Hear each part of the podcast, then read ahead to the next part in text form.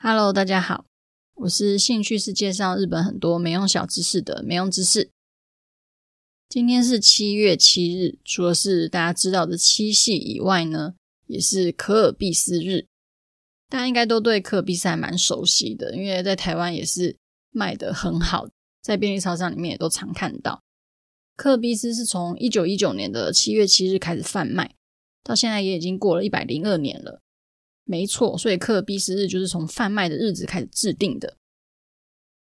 那我们今天就来聊聊克尔必思的起源，它的故事。克尔必思的创业者叫做三岛海云，他是一个和尚的孩子，所以后来呢，他自己也出家变成僧侣。他在二十五岁的时候就跑去中国北京开了一个杂货的贸易商。就开始他的日货贩卖生活，讲白一点呢，他就是日货代购的意思。后来他就受到日本军方的请求，要他去内蒙古去吊打军用马，但是他就到了内蒙古之后，发现自己人生地不熟啊，然后就开始水土不服，就是上吐下泻，然后差点死掉这样。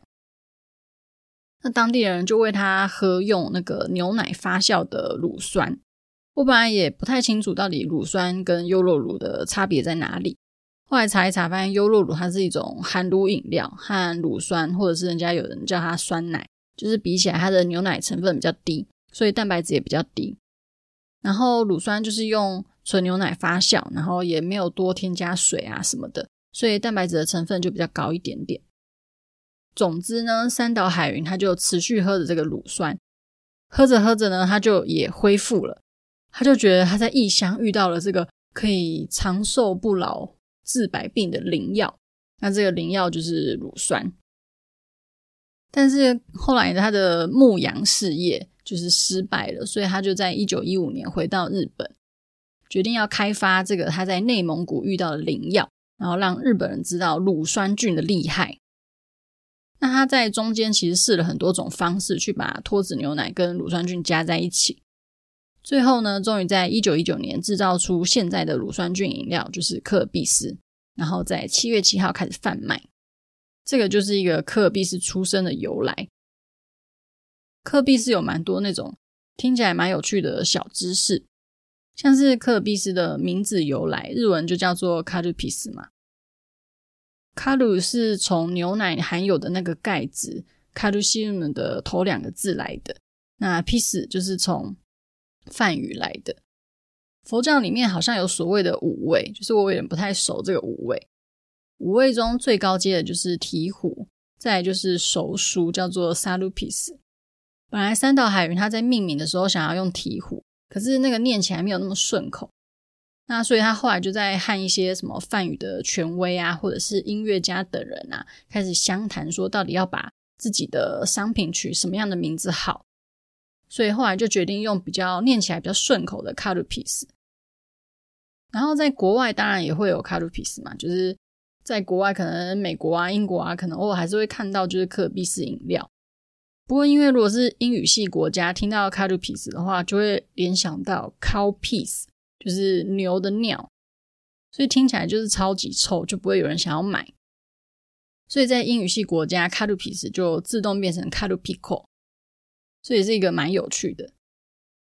然后大家现在熟悉的那个可尔必思的那个包装啊，就是蓝色白色嘛，然后上面有那个圆圈圆圈的那个设计。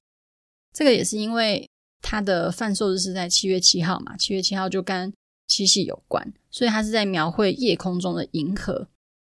据说是三岛海云他在蒙古的夜晚，然后看到银河作为灵感，然后所以设计出来的，感觉是蛮浪漫。不过，在最早最早，也就是一九一九年的初代可比斯的设计包装，其实不是这个模样。它看起来有点像是威士忌的那种感觉，就那种棕色的大瓶子上面印黑色的字，然后还用看起来很高级的那种黑金黑金的那个颜色搭配起来的盒子装着，就反而没有那种很有青春活力可尔必思的感觉。反而有一种社畜下班后要拼命灌的那种苦闷的感觉。那到了一九二二年之后呢，才开始变成蓝底白色圈圈的那个包装，就是现在大家熟悉的那种设计。这样，在一九二二年还有一个很有名的可尔必思的 slogan，就是“初恋的味道”这一句话。因为可尔必思的味道就是那种酸酸甜甜，好像初恋。那初恋又非常清纯美丽，也是人们非常憧憬的梦想跟希望。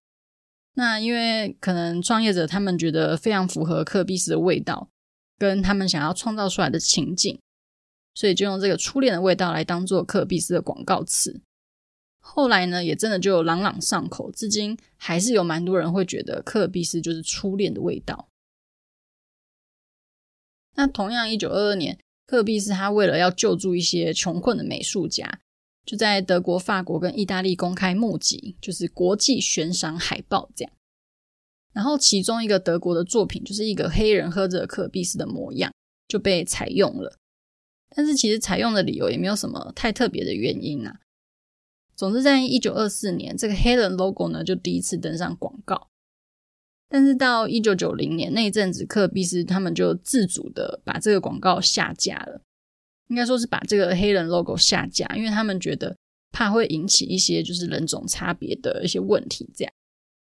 所以可尔必斯呢后来就改掉这个 logo。然后还有一个我觉得也蛮酷的，就是可尔必斯他们的员工食堂。在二零零九年的七月开始，每个月的七号都有用可尔必思当做食材做出来的料理。然后在二零一一年，居然还出了就是用可尔必思做出料理的食谱。那我觉得这个非常酷。现在如果到可尔必思的官网，其实也都查得到这些食谱。但是一些什么甜点啊、冰淇淋啊、果汁啊，我都觉得就就是很正常了，因为感觉就会很搭，跟可尔必思感觉就会很搭。可是可尔必思还可以用来做咖喱，或者是味噌煮青鱼，或者是鸭寿司什么的，感觉就很酷，有一点点难想象那个味道。所以如果有机会的话，大家也可以做做看。如果我下次有休假，我也来做做看，我可以来回报一下心得。总之，可尔必思日就是今天。你听到这个的时候，应该是还来得及去买一瓶回家喝，来庆祝一下这个初恋的味道。然后我们刚刚有讲到七夕嘛，七夕当然就是牛郎织女的那个七夕。不过日本人还有多一个古事记里面的一个织女的故事，然后加上之后维新之后就没有再用旧历了，所以就变成国历的日本版七夕。那日本人呢，他们会在七夕这一天把自己的心愿写下来挂在竹子上，如果没有竹子的话，也挂在树上。那日本版的七夕，就是在古世纪里面有一个叫做蓬姬金女的传说。在古代的农村里面啊，就是有些巫女，他们会用纺织机去编织祭祀神明用的一些布料或者是服装。那这个纺织机呢，就叫做蓬姬，日文就是塔那巴塔。所以懂日文的人就会发现，七夕的日文塔那巴塔其实就是这样来的。然后使用纺织机的巫女就叫做。塔那巴塔姊妹就是织女。原本呢，在竹子上面挂一个短签的说法是，如果你在短签上面写字的话，你就可以字会变漂亮。原本是在祈求这个，但是可能以前的人也不知道要在短签上面写什么，所以就开始写自己的心愿。久而久之呢，就变成如果你在短签上面写自己的愿望，你的愿望就有可能会实现这样。不过我有一个日本朋友，他从小啊写这个短签，大概写到高中左右吧，字也都没有变漂亮啦。但我觉得应该是他不够诚心诚意。然后七夕的晚上也一定会吃素面，这是因为日本人相信七夕如果吃素面的话就不会生病。然后长长的那个素面啊，就很像连接牛郎跟织女一样的那个鹊桥，或者是紧紧系住两个人的红线。总之就是可以保佑他们平安的重逢。话说七夕在仙台，大家应该都知道有那个仙台的七夕祭。不过仙台是在八月初，就是它比较是过农历。我大概两年前有去参加那个仙台的七夕祭。传说每一年七夕祭烟火那一天一定会下大雨，不过还好我很幸运的，两年前它那一天天气只有微阴而已，就是没有下太大的雨，真的好险。然后我真的很喜欢很喜欢仙台诶。就是希望哪一天可以在那边买房子定居的程度，大概也是因为我真的很喜欢吃牛舌。不过说到牛舌，大家应该都知道那个利久嘛，好像是最有名的。但是我自己非常喜欢吃的是车站里面跟车站那个商店街里面还有一个叫做善自郎的牛舌店，也非常好吃，超级推荐大家。